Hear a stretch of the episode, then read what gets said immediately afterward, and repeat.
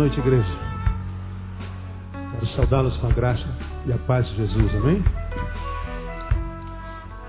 Vamos à nossa gotinha. Provérbios capítulo 12.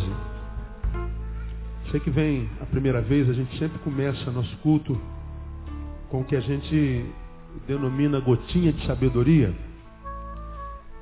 São alguns, numa linguagem bem contemporânea, alguns bizus da palavra de Deus para o dia a dia,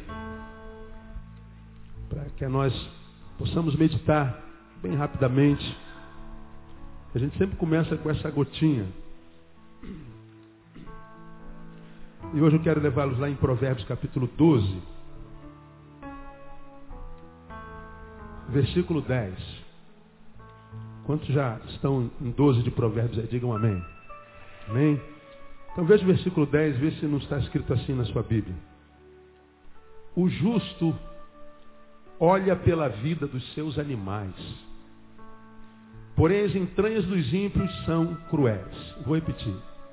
O justo olha pela vida dos seus que? animais. Porém, as entranhas dos ímpios são cruéis. Vamos juntos, mesmo com versões diferentes, vamos lá? O justo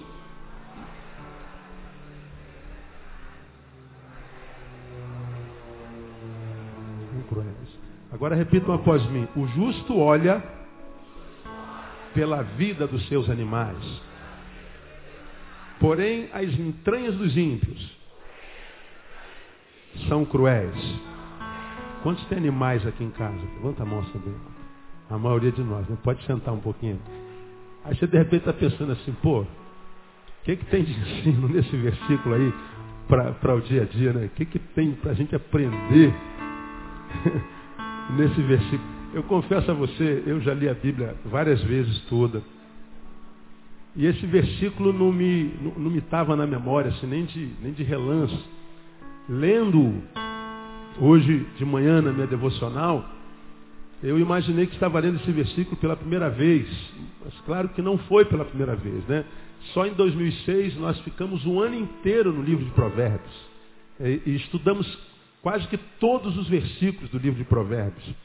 Não é? Mas esse, esse, esse versículo me chamou a atenção.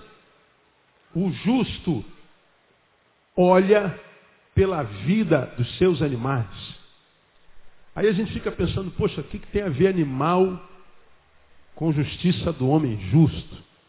Não é? O que, que tem a ver animal com vida espiritual? Não é? Eu tenho um cachorrinho poodle, famoso Shadow. Não é? A Shadow é o nome de uma moto, da, da, Honda, não é? A gente é motociclista, então quando eu, quando eu ganhei o cachorrinho, quem me deu foi a irmã Antônia aqui da nossa igreja, que às vezes costura alguma coisa que a gente precisa costurar, ela costura pra gente. Aí uma vez eu fui na casa dela, ela veio com aquele cachorrinho desse tamaninho, parecia uma bolinha, uma bolinha de algodão, branquinha, branquinha. Não é? E aquele cachorro foi uma promessa que eu tinha feito a Thaís. Thaís, desde pequenininha pediu um cachorrinho. Eu falei, não, filho, a gente mora em apartamento. Quando a gente tiver a nossa casa própria, aí a gente vai ter um cachorrinho. Aí, depois de quase 20 anos de casado, dia 3 a gente faz 20 anos de casados, ah, portanto, se eu não me engano, na próxima quarta-feira, ah, compramos uma casa. Aí assim que compramos uma casa, a Thaís já grande, já com 13 anos, falou assim, pai, nós já estamos, já estamos numa casa. Portanto, o senhor me deve um cachorrinho. Falei, criança tem memória limpa, né? Não esquece nunca. Aí a Antônia me deu o cachorrinho. O Shadow, o Shadow para nós é como um filho. A gente chama ele de Shadow Barreto. Nós temos a Tamara, a Thaís e o Shadow. É tratado como filho. Quem tem cachorro sabe do que eu estou falando aí, não é? Quem não tem cachorro fala, ah, isso é besteira, essa, essa gente doida, como é que pode? Abraça cachorro, beija cachorro, bota cachorro na cama, como é que pode? Compra presente para cachorro, sabe a data do aniversário do cachorro? Meu cachorro faz aniversário dia 13 de novembro, não é? E a gente acompanha, só falta fazer festa, né? Convidar os vizinhos, os cachorros vizinhos. Não, aí já é demais. Mas quem tem cachorro sabe como é que é esse negócio. É uma paixão familiar. Né? Aí eu estava lendo esse versículo pensando, meu Deus, o que isso tem a ver com a vida espiritual? Tem a ver. Tem a ver. Não sou eu que estou dizendo. Esse texto está dizendo, o justo, quando é justo mesmo, quem de fato foi alcançado pela justiça de Deus, ele olha pelos animais. E o que, que isso tem a ver com a vida espiritual? Isso aqui nos revela, amado, que quando a justiça de Deus alcança um homem de fato e de verdade, essa, essa justiça alcança o homem na, no macro. A justiça alcança o homem não só nas suas relações com o próximo, com o ser humano, mas essa justiça de Deus vai gerar uma justiça tão profunda na vida do ser humano que essa justiça vai, ser, vai desembocar também na vida dos animais, dos seres vivos. Não só no animal, mas também na planta, na, na natureza. A relação do homem vai ser restaurada não só enquanto um ser social, mas como um ser ah, ah, ecológico.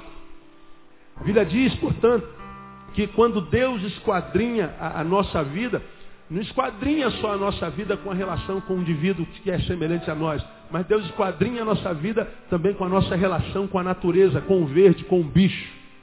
Portanto, quando a salvação, que a gente, enquanto evangélico, tanto prega, que muitas vezes nem sabe o que é, a gente se imagina reduzindo salvação tão somente a, a tirar a alma do ser humano do inferno e plantá-la no céu. Lembra que eu preguei sobre isso há bem pouco tempo atrás? Nós pecamos, enquanto evangélicos no Brasil e no mundo, diminuindo o ser humano ao status de uma alma. E a nossa linguagem sempre fica, precisamos sair para ganhar almas. Vamos ganhar almas para Jesus e vamos ganhar almas. E temos que ganhar almas. Naquele domingo se converteram tantas almas. E a gente se contenta em ganhar almas, tirar do inferno e dizer que plantou no céu. Mas aí porque a gente transformou o homem no estado almático, a gente não desenvolveu a nossa missão social. Porque o homem não é só uma alma, ele é um corpo, precisa de arroz, de feijão, precisa de dignidade, precisa de moradia, precisa de saúde. A igreja ela tem pouca contribuição sociológica, social. Achamos que isso é uma missão do espírita kardecista. Porque nós ainda interpretamos equivocadamente Efésios capítulo 2, versículo 8, que diz, pela graça sois salvos, por meio da fé, isso não vem de vós, é o quê? Dom de Deus. Aí ele continua dizendo, não vem das obras. Então nós achamos que obras não tem a ver conosco. Equívoco. Isso é redução do Evangelho. E esse texto tem algo a ver com isso. Ele diz, quando a justiça de Deus nos alcança, ele restaura não só a minha relação com o próximo, mas ele restaura a minha relação e o compromisso que eu tenho com o cosmos. Com a única casa que a gente tem para morar, que é a terra. Então nós vamos ser tomados pela responsabilidade social. Nós vamos ser incomodados de jogar lata no chão. Nós vamos ser incomodados de maltratar os nossos animais. Nós vamos ser incomodados de ter passarinho preso em gaiola em casa. Fala, Jeová. Oh, Jesus, tem misericórdia dos teus filhos, né? É, diferente de cachorro, diferente de outros animais, né? A restauração e a justificação que a Bíblia fala, ela alcança o homem como um todo. Então deixa eu falar uma coisa para você que está aqui, irmão. Há bem pouco tempo atrás, tinha um cachorrinho aqui na igreja, não sei se era do Jorge. Era do Jorge. Não sei se o Jorge ainda tem esse cachorro. Jorge tem, não. O Jorge deve estar sentado aqui atrás, que ele só se escuta sentado aqui atrás. Aí eu vi um adolescente, uma vez ele estava solto, eu falei, hum. olha lá, falei só, você escuta lá atrás. Uma vez ele estava solto, fugiu, eu vi um adolescente jogando uma pedra no cachorro. Eu chamei o adolescente, dei uma bronca nele, mas pesada. E, e parece que ele aprendeu. Porque às vezes a gente acha que porque a gente não faz mal a ninguém, e faz mal um animal, não está fazendo mal a ninguém. A gente não faz mal a ninguém, mas maltrata as plantas, acaba com o jardim, pisa em tudo, vai deteriorando tudo, vai jogando lixo, vai semeando porcaria. A gente acha que os olhos de Deus não estão na nossa vida, sobre nossa vida, julgando isso. Eu creio com toda a minha alma que nós vamos dar conta a Deus de toda a desgraça que a gente gera no planeta Terra. Porque quando a gente amplia a nossa cosmovisão, a nossa visão do cosmos, a gente vê que o planeta Terra, ele está desequilibrado. De um lado é água que mata um monte de gente, do outro lado, como na Califórnia, é fogo que mata um monte de gente. De um lado é frio extremo, do outro lado é calor extremo. E a gente percebe que a Terra está perdendo a sua capacidade de manter-se equilibrada. Isso tudo é produto dos homens que habitam nela. Ela está reagindo a nós. E não pensem que Deus não vai cobrar isso de nós, porque Ele vai cobrar de nós. Eu queria que essa palavra incomodasse a você tanto quanto incomodou. A ideia de olharmos para nós e tirarmos o ser humano de diante de nós e do nosso redor e falar, se não tivesse ser humano, Neil, qual tem sido a sua contribuição para a melhoria da sociedade, para a melhoria da qualidade de vida na terra, ou qual tem sido a tua contribuição para piora da qualidade social ou para piora da qualidade ecológica na terra. Porque esse texto me ensina que Deus se preocupa com a nossa relação, não só humana, mas com a nossa relação social e com a nossa relação com a criação. E essa palavra eu achei muito tremenda hoje de manhã cedo. O justo olha pela vida dos seus animais. Portanto, minha vida é esquadrinhada por Deus não só em minhas relações com os homens, mas com toda a criação. E aí eu lembro da gotinha de sabedoria da semana passada, que a Bíblia diz que Deus retribuirá a cada um segundo o quê? Quem se lembra? Segundo as suas obras. Nós somos salvos pela graça, portanto nós não somos salvos pelas obras, mas nós somos salvos para as obras. E a Bíblia diz que a fé sem as obras é o quê? Morta. Fé de defunto. Fé de defunto não salva. Então ele diz que nós somos salvos pela graça, mais uma vez salvos pela graça e salvos para produzir obras que glorifiquem o nome de Jesus. E ele vai retribuir a cada um, enquanto a gente não vai para o céu, segundo as nossas obras. Ele está dizendo que essas obras incluem até a relação que nós temos com os animais. A relação que a gente tem com a criação com a natureza. A relação que a gente tem com a casa onde a gente mora, com a terra na qual a gente habita e na qual a gente pisa.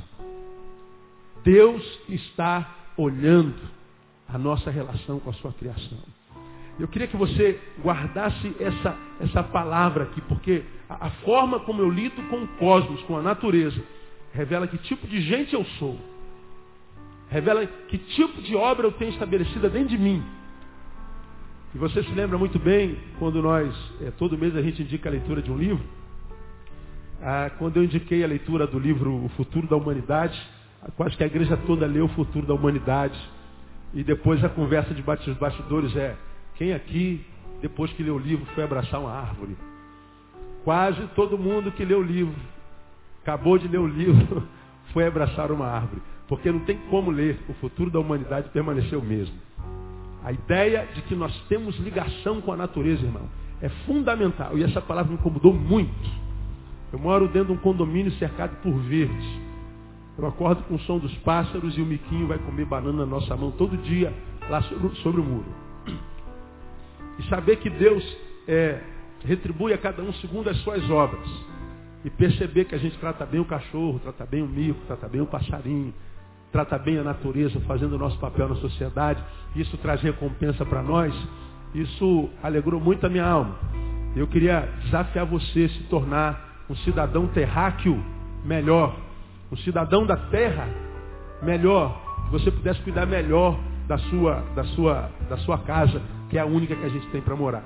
Eu termino essa gotinha de sabedoria, esses 15 minutos, lembrando que eu já preguei aqui outrora.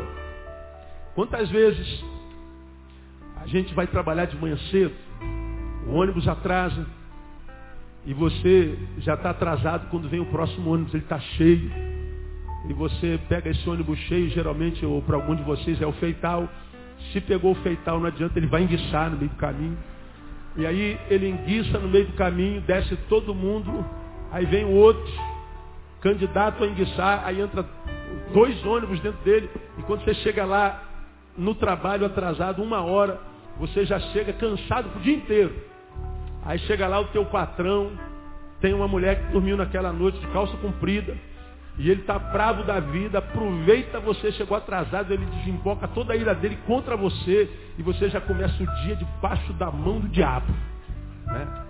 Aí vem, a, a, abre o estabelecimento, o primeiro cliente, qual é? Aquele mais chato que vocês conhecem.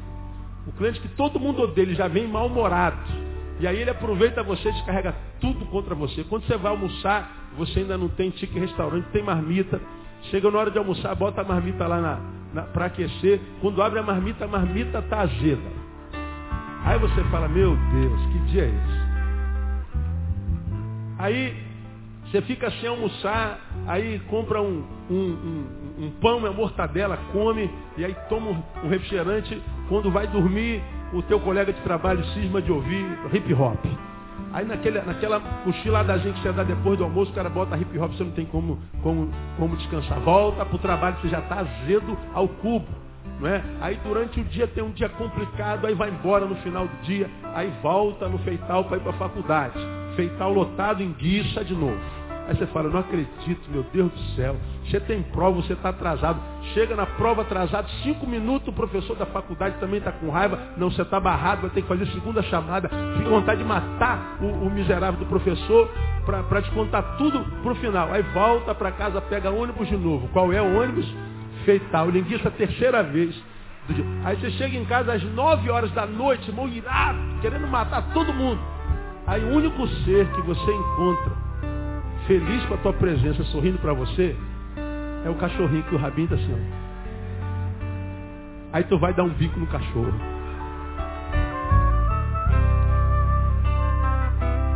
Aí o cachorro para longe, tu sobe a escada para o teu quarto, quando você olha para trás, ele está lá no teu pé com o rabinho de novo. Tu briga com ele de novo. Aí tu não percebe que o único sorriso que a vida deu para você naquele dia foi através do cachorrinho.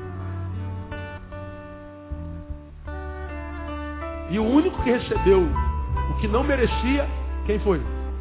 Foi o cachorrinho. Aí você acredita que aquele cachorrinho não é uma expressão do amor de Deus na tua vida? Eu acredito com toda a minha alma.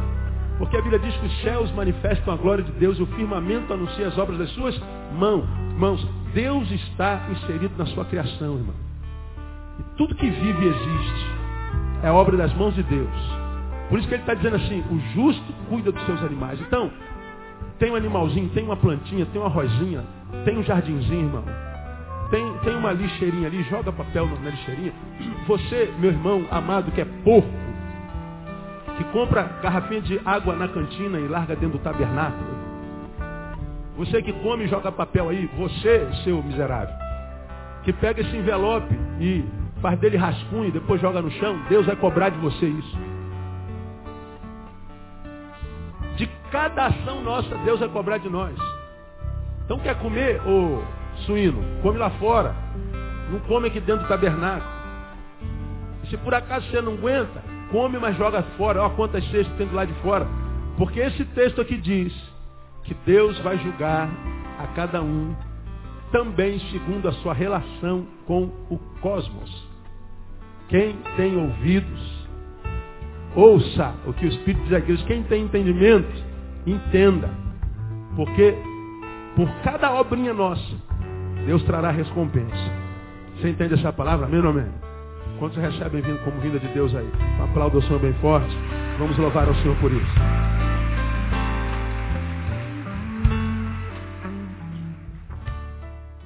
Vamos a Marcos capítulo 6. Nesses minutos que nos sobram, eu quero avançar com o penúltimo tópico dessa série de sermões que nós começamos lá no iníciozinho de julho, dia, dia 9 de julho, na segunda quarta-feira de julho. Nós começamos essa série de palavras que nós denominamos o pão de Deus. Quando Deus o multiplica. Né? E tomamos por base a primeira multiplicação dos pães, registrado no livro do evangelista São Marcos, a partir do capítulo 6, versículo 30. E o texto diz que ali estavam reunidos em torno de Jesus cinco mil homens. E naquele tempo, mulheres e crianças não eram contados, e alguns historiadores acreditam que ali havia quase 15 mil bocas para comer. E eles estavam muito tempo com Jesus, os apóstolos preocupados, procuraram a Jesus e disseram, Senhor, a hora já, já é tarde, é bom que a gente mande esse pessoal para irem pelas vilas e vielas e ruas para comprarem o que comer, porque é muita boca e nós não temos como alimentá-los. E Jesus então, e logicamente lhes diz, dai-lhes voz de comer. E aí os apóstolos ficam mais desesperados ainda. Como é que nós vamos arrumar 200 denários e comprar pão para essa gente toda? 200 denários são equivalente a, ao salário de, sete, de, quase sete meses, 200 dias de salários. Era muito dinheiro, eles não tinham. E Jesus disse, dá-lhes voz de comer.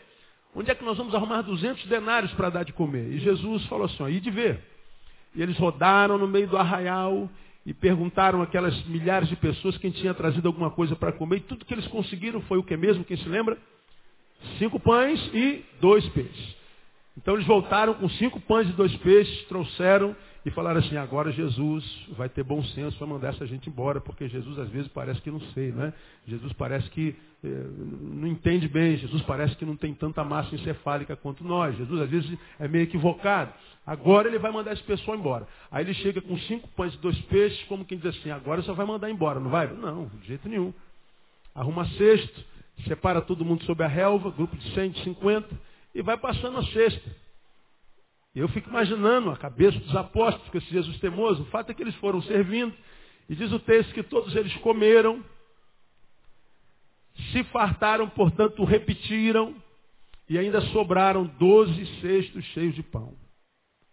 Né? Cinco pães, dois peixes, alimenta, alimentam quase 15 mil pessoas, quase 15 mil poucos. Aqui na nossa igreja, só aqui sentado, tem pessoas que comem cinco pãezinhos de manhã cedo, não tem? Tem, claro. Tem, come, e se botar mais, come mais ainda. Né?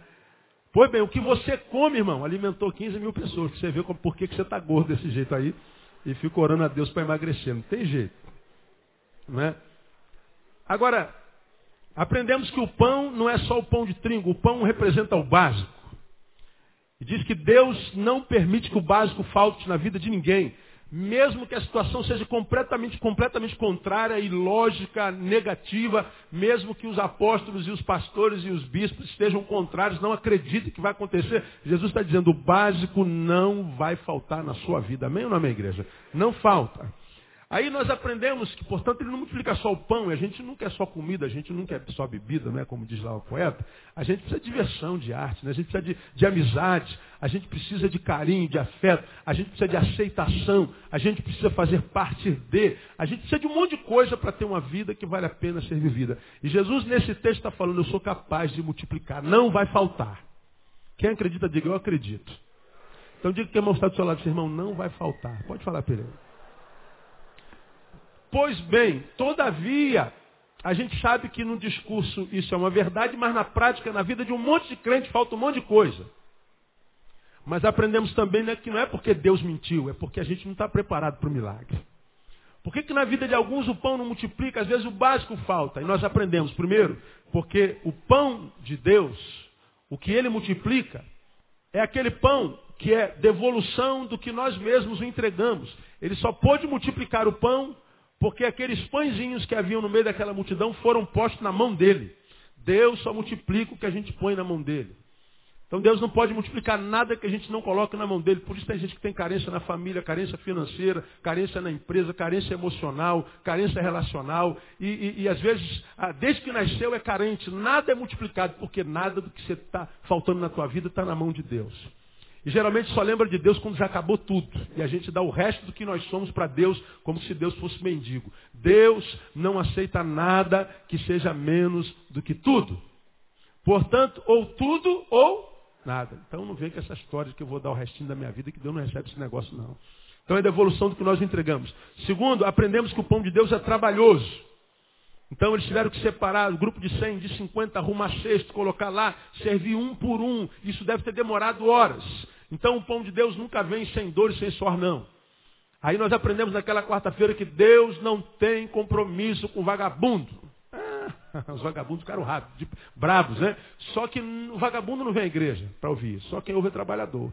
Né? Então, muitas vezes nós achamos que o milagre acontece sem trabalho. Não, não existe milagre sem trabalho, irmão. Então quer que Deus é, multiplique o pão, quer prosperar, vai trabalhar, irmão. Senão, até comer vira pecado. Porque a Bíblia diz, nós estudamos aquela quarta-feira, aquele que não trabalha também o quê? Não come. Quem não trabalha está comendo, está em pecado. Devia morrer de fome. Então, isso é muito sério, não é? Então vamos lá. Três. Aprendemos que o pão de Deus é produto de obediência. E de ver. Ver o que, Senhor? Nós não temos dinheiro, não dá para alimentar esse povo. Vai ver o que, é que tem lá. Eles foram contrários à vontade de Deus, discordando de Deus, mas obedeceram. Não existe milagre numa vida que não é obediente. Quarto, aprendemos que o pão de Deus é gerado pela esperança. Os discípulos se desesperam e dizem, mande esse povo embora. Jesus, cheio de esperança, diz, não, dá-lhes voz de comer. A situação não é tão ruim assim quanto vocês estão pensando. Vamos crer, vamos ter esperança. Né? E a gente aprendeu que quem não espera, se desespera. Então o desesperado é alguém que perdeu a capacidade de esperar em paz. Né? Então essa ideia de que quem espera sempre alcança é furada. Quem espera em Deus sempre alcança. Né? Porque quem não espera se desespera. Aprendemos na quarta-feira passada que o pão de Deus é privilégio de quem reconhece que nem só de pão vive o homem. Então quem está só atrás de pão, quer só bênção, quer só ter, quer só comer, pensam só em coisas materiais, vai ficar sem coisas materiais mais cedo ou mais tarde. Então falamos na quarta-feira passada a você que frequenta a igreja a vida inteira e vive como se Deus não existisse, como se você fosse um punhado de ossos, músculos, ligamentos, pele, e vive a vida como se não tivesse uma alma dentro de você, logo, logo você vai se ver só. Do lado de fora e do lado de dentro, carcomido pela depressão, pela angústia, pelo, va pelo vazio dostoiévskiano, como eu costumo dizer. Dostoiévski diz que o homem tem um buraco dentro do tamanho de Deus.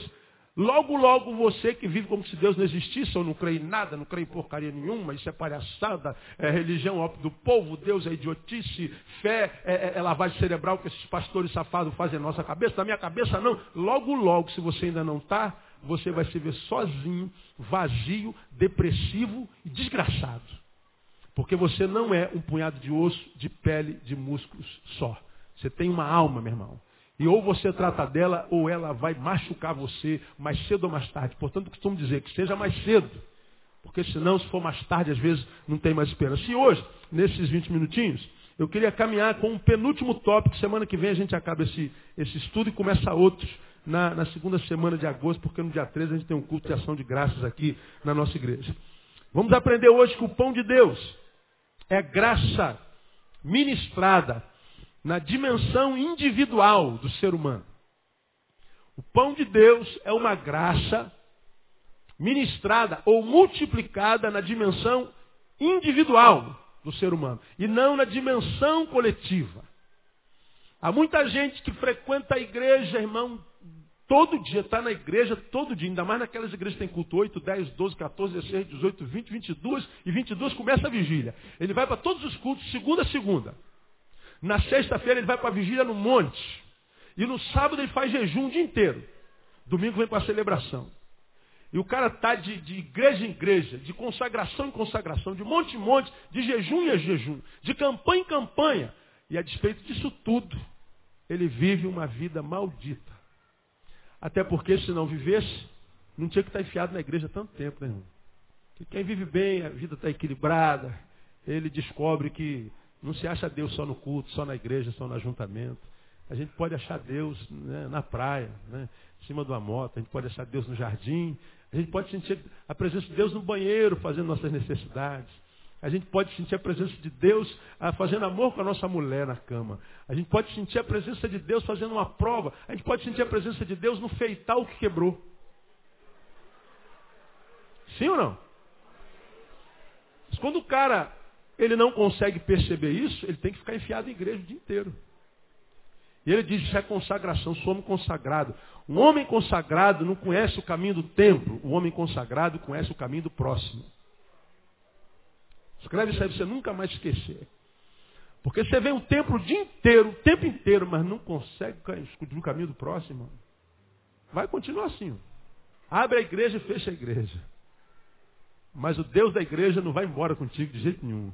Acaba o culto, acaba a relação com Deus. O culto é uma bênção, você se arrepia e sente, como eu falo, varão de fogo, a bola de fogo, a espada de fogo, né, os anjos de fogo, o, tudo de fogo. E o fogo acaba quando acaba o culto. Aí você precisa de culto o tempo inteiro. Por quê?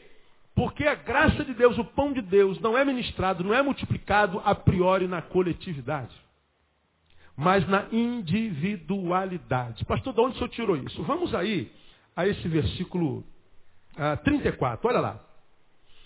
Jesus, ao desembarcar, viu o que? Leia para mim. Uma grande multidão. Bom, multidão já pressupõe muita gente. Mas o texto diz que essa muita gente era muito grande. Viu uma grande multidão. Multidão já é um juntamento de muita gente. Mas aí o, o, o evangelista diz assim, a multidão, além de ser multidão, era muito grande. Diz que Jesus viu uma grande multidão. E o que, que Jesus sentiu? Jesus compadeceu-se o quê? Deles. Por quê? Porque eram como ovelhas que não têm pastor e começou a fazer o quê? Ensinar-lhes muitas coisas. Se eu não me engano, já preguei sobre isso aqui outrora. Jesus vê uma multidão e se compadece de quem? Deles. Deles quem? Não. Se fosse da multidão, Jesus viu uma grande multidão e compadeceu-se dela. Não é assim que tinha que estar lá? Se fosse a multidão? Ele viu uma multidão e compadeceu-se dela. Mas é isso que está escrito aí? Sim ou não? Viu uma grande multidão e compadeceu-se quem? Deles. Deles quem? Dos indivíduos que compõem a multidão. Jesus olha o macro, mas ele trata no micro.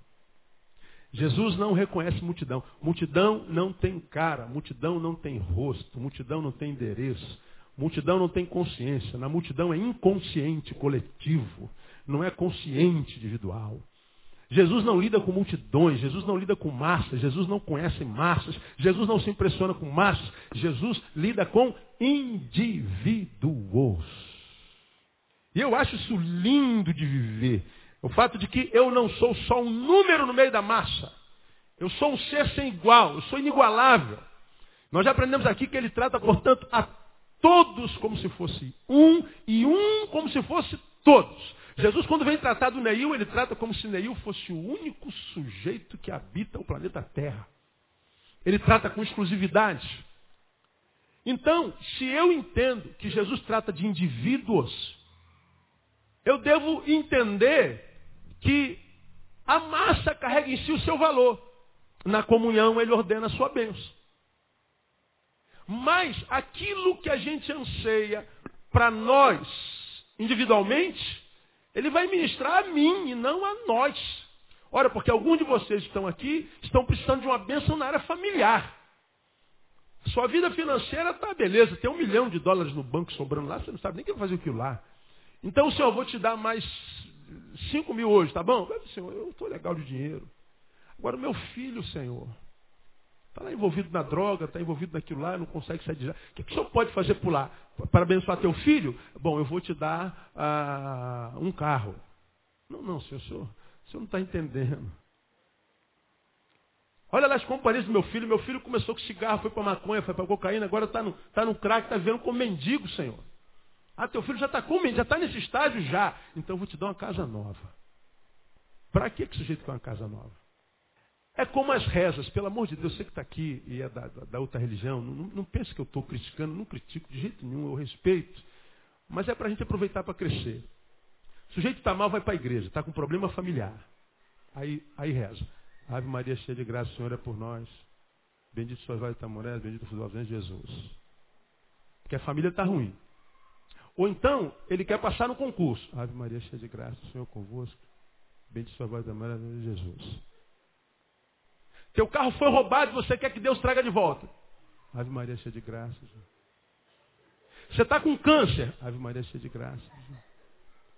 A reza é a mesma. Não é crítica. Eu estou fazendo você raciocinar. A gente ora, reza, faz, pratica o que todo mundo pratica porque a gente acha que o que vai mover Deus, vai impressionar Deus, vai tocar em Deus, são as nossas repetições. São as nossas liturgias, nossos trabalhos, nossos, nossas obrigações. E às vezes a gente vai repetindo o dogma, a reza, a, a, a, atividade, só que a gente não especifica para Deus o que, que a gente quer. A gente não mostra para Deus que com a nossa especificidade nós estamos, portanto, completamente plenos e conscientes do que está acontecendo conosco. É como você trata seu filho. Você tem um filho único. E você está lá no quarto é, escrevendo a tese do teu doutorado. Viu, mãe? Você tem um filho único. Aí, de repente, você escuta lá na cozinha que os pratos todos que estavam lá no secador, na, na pia, cai tudo no chão. Quebrou tudo. Aí tu chega lá, tá o secador no chão, 15 pratos bonito, comprou ontem, né? Vai receber o pastor em casa para almoçar domingo, comprou prato novo.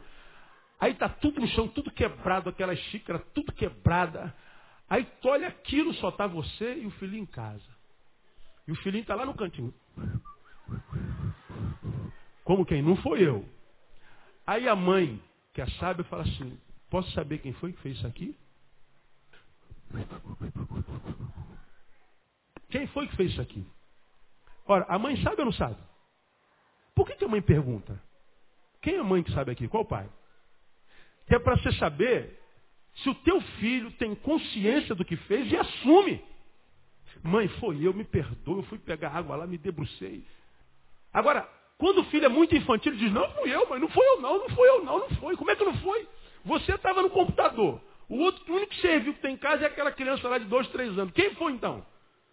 E nós pais, às vezes, agimos assim com o filho, mas nós achamos que Deus não age assim conosco. É igual Deus no jardim do Éden. Lembra que eu já falei sobre isso aqui? Adão peca, Eva come do fruto, dá para o omisso do Adão, ambos pecam, mas descobrem logo que estão nu. Até aquele dia, Deus visitava o casal todo dia tardinha, no final da, da tarde, não é?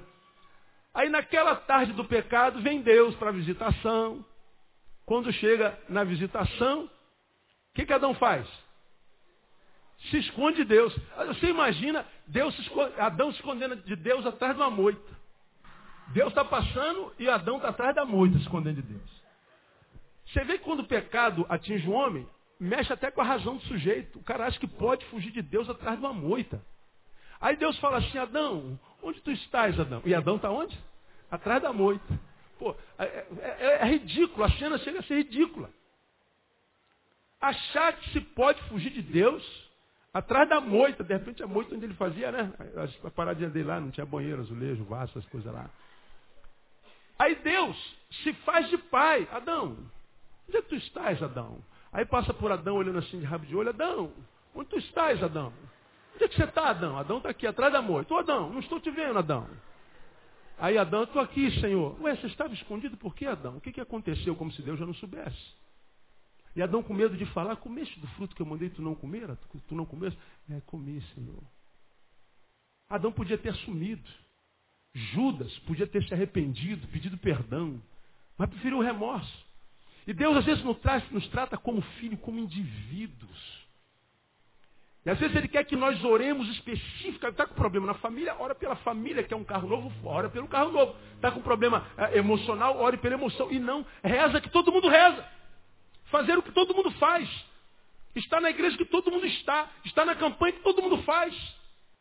Aí vem Deus e diz assim, olha, não adianta que eu não trato você como multidão. Você pode ser um número, se achar um número no meio da massa, mas não me peça para te tratar assim, porque eu não te trato assim. Ou você assume quem você é na minha, na minha presença, ou você vai ser só um número como você quer ser no meio da massa. Vai virar um frequentador de igreja. Então quando Deus diz que tudo quanto pedido ao Pai, em meu nome, crendo recebereis, Primeiro que a oração não se explica. Porque a Bíblia diz que Deus sabe o que nós vamos pedir a Ele antes mesmo do quê?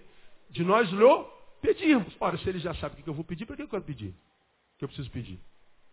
Porque Deus quer saber qual o nível de conhecimento eu tenho das minhas necessidades. Deus quer saber o quanto, em verdade, eu preciso daquilo, necessito daquilo, e para quê e por que eu necessito daquilo. Deus quer saber a nossa capacidade de ver e de perceber. Deus quer que nós tenhamos consciência da nossa própria necessidade. Deus quer que nunca nos esqueçamos de que nós somos seres carentes até o fim da vida. De modo que reconhecidos e reconhecidamente carentes, nós vamos sempre andar com misericórdia para com os outros, porque carentes são também. Quando você vê um ser humano muito soberbo, metido a besta, que vive julgando todo mundo, dizendo mais santo que todo mundo, é um sujeito que não se enxerga. É um sujeito que já foi um, um nada à, à, à, esquerda e continua um nada à esquerda, só que ele per, per, imagina que seja um nada à direita. Mudou nada, ele só não se enxerga. Porque Deus trata a gente como indivíduo. Então Jesus vê a multidão, mas compadece dos indivíduos que a compõem. Deles, e tal compaixão gera uma ação de Deus. A compaixão de Deus não é inerte. Porque diz, compadeceu-se deles e passou a ensinar-lhes muitas coisas. Então, Deus olha para a multidão e vê a multidão diferente, como eu falei da quarta-feira passada, da, da, forma como os apóstolos veem. Os apóstolos olharam para a multidão e falaram assim: precisamos dar de comer para essa gente. Jesus olha para a multidão e diz assim: Eu preciso ensinar essa gente. Porque ele entende que a sabedoria, ela me leva até o pão. Nós não temos que dar pão na mão de ninguém, temos que ensinar o sujeito a ganhar o seu próprio pão. Jesus percebe que a carência do indivíduo é de saber. E o saber é importante porque ela me ajuda quando o pão falta, ela me ajuda quando o amor falta, ela me ajuda quando, quando o meu pavio acaba, ela me ajuda quando tudo, tudo, tudo que diz respeito ao ser falta. É a sabedoria de Deus que nos capacita. A Bíblia diz que a sabedoria é a maior riqueza que o homem pode ter. Lembram quando eu digo que Deus não se relaciona com o que nós somos aqui? Uma vez eu falei a vocês que Deus não se relaciona com esse ser que nós somos na igreja, porque esse ser que nós somos na igreja não existe. Né? Isso aqui é um holograma, como eu digo sempre. Né? A gente bota uma roupa para vir para cá, toma banho para vir para cá, escova o cabelo para vir para cá, escova dente para vir para cá. Nós bolamos uma imagem durante a tarde para nós apresentarmos aqui durante a noite, de modo que quando a gente olha assim, só tem gente bonita, gente rica, gente bem, gente feliz. Mas é só uma imagem. Só uma imagem. E esse ser que nós somos aqui dentro é um ser que não existe. Isso aqui é uma imagem, uma fantasia. Aí nós aprendemos que Deus se relaciona com aquele ser que nós somos quando não tem ninguém olhando para nós. Aquele ser que nós somos quando não há olhar, quando não há testemunha. Somos nós e nós mesmos e Deus no céu que muitas vezes a gente esquece que está lá. E aí, quando a gente está sozinho, muitas vezes nosso comportamento é diferente, nossa linguagem é diferente, nosso pensamento é diferente. Aí eu repito uma experiência que eu já contei aqui a vocês há muito tempo atrás, muitas vezes, indo pregar na PIB de São Gonçalo, no tempo do Mauro Israel Moreira ainda, falecido, homem de Deus. Eu estava na, na, na, já, do lado de lá da poça d'água, e a gente parou num sinal, eu num carro, e o cara, nesse sinal, um sinal demorado para burro, e o cara está aqui no sinal, com o vidro aberto, eu estava com o meu fechado, ar-condicionado ligado, e ele estava do meu lado, né, desenvolvendo uma atividade que eu denominei de batalha dedo nasal. Você deve se lembrar disso. Uma batalha dedo nasal, você sabe o que é? Dá para entender, não? Quem entende batalha dedo nasal aí? Pois é.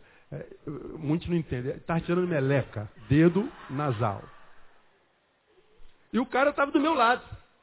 Ele estava lá, o dedo ia lá no cérebro dele, ele tentava arrancar a meleca, a meleca não vinha de jeito nenhum. E ele tirava, olhava assim o dedo, não tinha nada, ele ia de novo. E tentava de novo, e eu estou aqui do lado morrendo de rir e morrendo de nojo.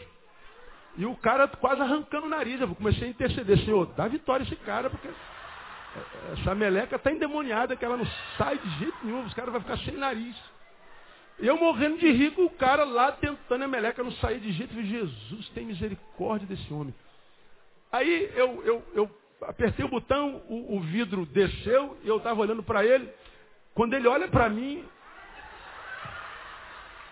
o sinal abriu e ele, ó, vum, vazou. Aí eu fiquei assim, cara, que cara porco, mano. Como é que pode o cara quase que tem um edema cerebral com o um dedo no cérebro e tal. Aí ele foi embora, eu fui rindo lembrando desse cara. Agora, a pergunta, por que, que você acha que ele estava tirando meleca com tanta liberdade? Quem é? Por quê? Porque ele achou que não tinha ninguém olhando para ele. Quando ele percebeu que tinha alguém olhando para ele, o que, que ele fez? Tirou meleca. Tem coisas que a gente só faz quando não tem ninguém olhando para nós. A gente está aqui escandalizado com ele agora. Pergunta o irmão do seu lado. Você tira meleca, irmão? Pergunta ele. É, irmão, julgar é fácil. É fácil falar de mim, difícil é ser eu, né? É. Agora, quando é que você tira meleca? Quando tem ninguém olhando para você. Se tu passar a mão embaixo do banco, tem um monte de chiclete aí embaixo. Isso é só uma palhinha. Agora, quando as coisas entram no campo da moral ou da imoral, da ética, do pensamento, do discurso, do linguajar, Deus sabe Que tipo de indivíduo nós somos quando nós estamos sozinhos. Escreva aí, Deus se relaciona com esse ser que você é quando tem ninguém olhando para você. Por isso, a gente vê tanta gente abençoada, santa, maravilhosa na igreja. Meu Deus, como esse irmão é tão miserável, mas ele é tão abençoado, tão dedicado, tão, tão consagrado. É você que pensa que ele é. E aquele irmão, meu Deus, aquele irmão usa brinco no nariz, ele tem um cabelo arrepiado, ele tem uma tatuagem no calcanhar do pé, aquele irmão anda de moto, e meu Deus, tudo que ele faz dá certo. Nem crente esse irmão parece ser. É, mas às vezes ele é.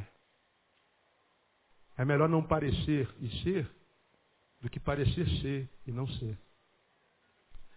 Porque o que a gente parece ser só impressiona os homens, mas o que nós somos impressiona a Deus e impressiona o diabo. Então, muitas vezes o pão falta porque você é um indivíduo que não tem nada a ver com aquilo que você é dentro da igreja. Eu não consigo lidar com fariseu, com crente juiz, com esse pessoal que é mais santo que Jesus, diante dos quais até Jesus perto deles se sente carnal. Quando você vê um cara que está sempre apontando, eu, eu não admito, eu não aceito aquilo, eu não concordo com aquilo, isso é palha, irmão. Porque o sujeito, quanto mais santo, mais calado ele é, menos se mete na vida dos outros. A vida dos outros não incomoda em nada. O cara pode ser um canalha que isso não te incomoda. Ele pode ser o mais santo do mundo, isso não te incomoda. A vida do outro não lhe diz respeito. A gente não se mete na vida de ninguém senão só para abençoar. E a gente só se mete para abençoar quando pede para ser abençoado. Senão nem na vida dele a gente se mete. Agora tem um monte de crente que não vive vida em Deus nenhuma. Pastor Nego, aquela barbicha é um escândalo. Vai te catar, irmão. Vá tomar banho. O que, que você tem a ver com a minha vida ou com a vida de quem quer que seja? Agora, por que, que a gente está sempre preocupado com a vida dos outros? Por que, que a gente está sempre olhando a vida dos outros? Porque quando a gente olha para a nossa, nós não gostamos do que vemos. Porque quem gosta do que vê em si, vive olhando para si e vive dando, dando glória. Minha vida é linda, Senhor, muito obrigado. Deus viver é muito bom, Jesus. Deus, obrigado pelo que tu fazes através de mim, em mim, depois de mim, comigo. Ó oh, Deus, muito obrigado porque está faltando, mas a alegria não foi embora. Obrigado, Deus, porque levaram meu carro, mas meu coração não estava naquele carro. Muito obrigado porque o Deus que me deu esse pode me dar outro melhor ainda. Ele, ele vive na bênção. E não vive com, com, com desejo nenhum de impressionar quem quer que seja. Isso é ser santo. E é com esse ser que nós somos quando não tem ninguém olhando para nós, é com o qual Deus se relaciona. Não pense que Deus multiplicará o pão só porque você frequenta culto de 8, 10, 12, 14, 16, 18 e 20. Quantos na nossa igreja, pastor, vamos botar mais um cultozinho na semana, vamos botar um na sexta, porque aqui em Betânia tudo enche. Eu falei, não precisa, irmão. Quarto e domingo tá bom. É, durante a semana cultua com tua mulher, com os teus filhos. Né? Vai para a casa do irmão, ora com ele, abençoe-o você mesmo. E aí Deus vai estar lá. Não precisa de ajuntamento, não precisa. Não precisa.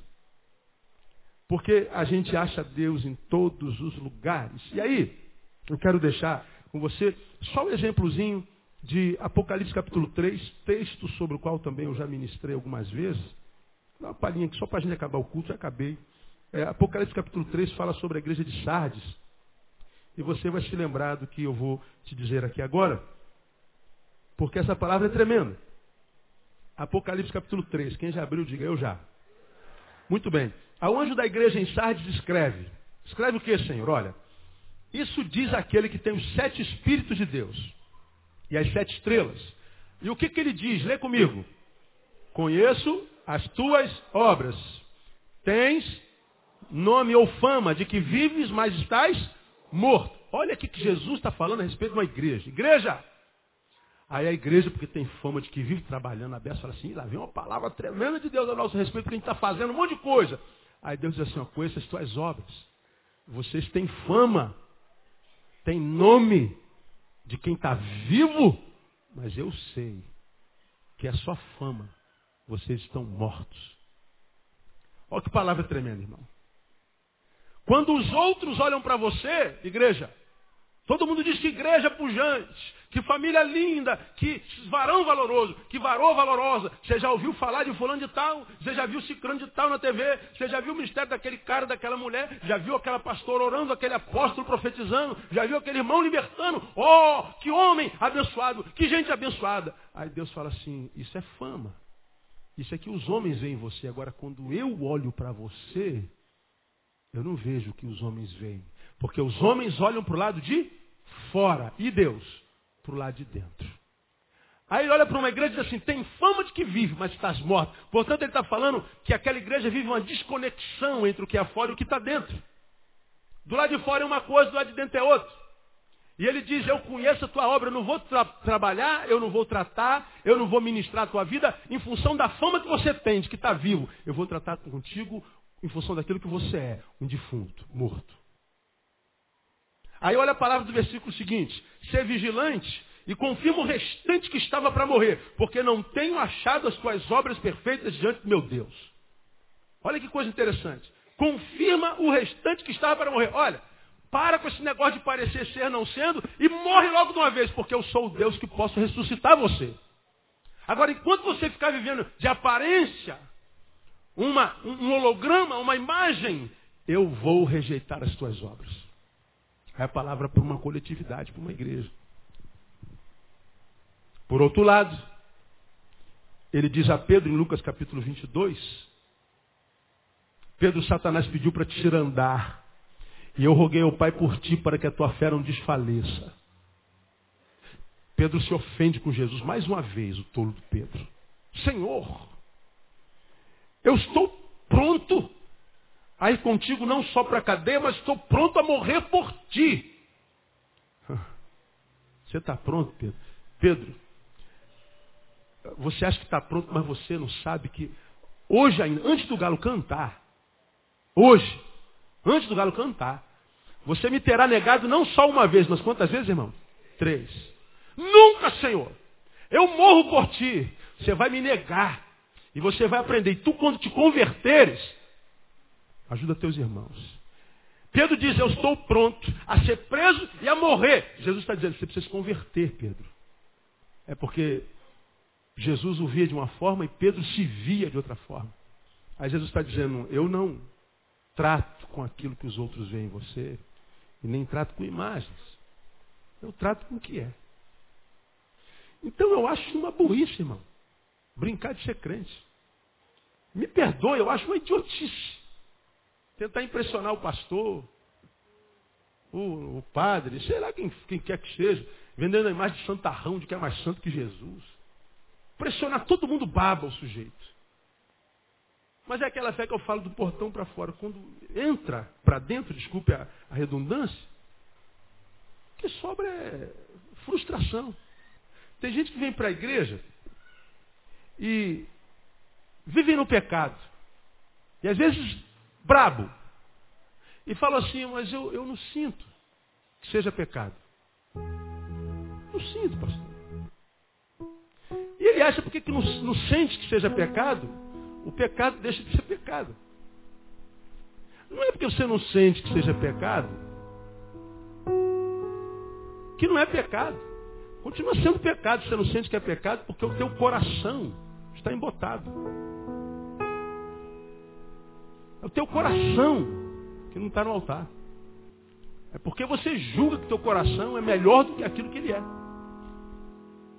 Porque enquanto a gente tem a consciência do pecado, porque não é pecado, porque a palavra diz que é pecado. Se a palavra diz que é pecado, é pecado e pronto, sinto eu não, concordei ou não. Acabou. A gente vai vendo uma vida mentirosa. Uma, uma vida para inglês ver. Uma vida para impressionar. Mas impressionar sempre para cima, né? Ninguém quer impressionar com a simplicidade. Ninguém quer impressionar com a, com a humildade, com a singeleza, com, com a vida simples, com comendo pão com singeleza, como faziam os apóstolos. A gente quer impressionar com a roupa, com, com a linguagem rebuscada, com as nossas orações. Oh, Augusto Deus! Genuflexos em sua santa presença. Comovemos-nos perante a sua imarcessível glória. E a gente fala, puxa, que oração. Deus não, não conhece a língua portuguesa, não. Deus não conhece inglês. Deus conhece a linguagem do coração. Do camarada que se ajoelha lá e fala assim, pô Deus, escandaliza-se um pouquinho, estou numa merda danada. Estou mal, pai, estou caído. É, é assim que eu estou me sentindo, Senhor. Estou mal. Não sei nem o que falar com o Senhor, que eu não estou tendo nem força para falar, porque eu estou tão quebrado, sabe, Senhor?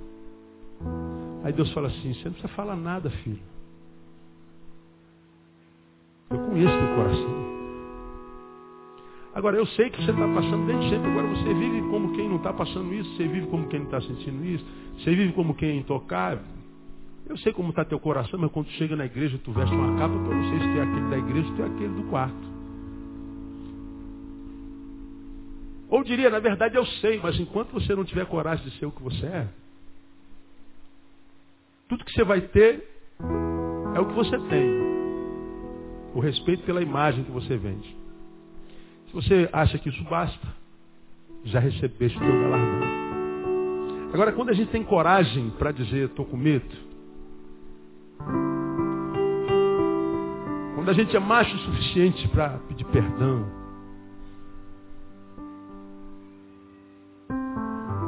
quando nós somos valentes o suficiente para dizer eu te amo, aí quem sabe haja esperança. Se não, aí, no meio da massa. Eu acho que não vale a pena. Porque a gente serve um Deus do tamanho do nosso. Vai ficar aí. Vivendo essa mentira. Vida inteira. Mas é, pastor, que é, essa imagem que eu já aproveitei me trouxe alguns dividendos. Todo mundo já me conhece assim. Se eu, se eu me revelar, eu vou perder muita coisa. É aquele que perder a sua vida, ganhar lá. Mas o que, que é ganhar sua vida? O que, que acontece? Perder lá. Então perde, irmão, para ganhar. Perde. Perde o respeito de todo mundo, se for o caso. Perde as amizades que te amam só pelo que você parece ser. Fique sozinho. Você vai ver que a maior e melhor companhia do universo vai se manifestar na tua vida no nome de Jesus.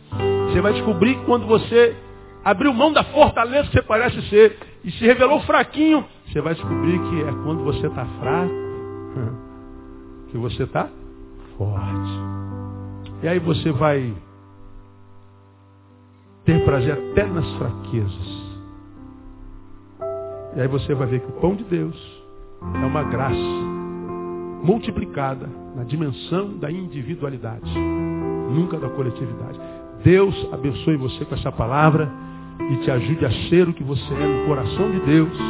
E o que você é lá é para a glória do seu próprio nome. Deus abençoe você no nome de Jesus. Vamos aplaudir o Senhor. Vamos ficar em pé.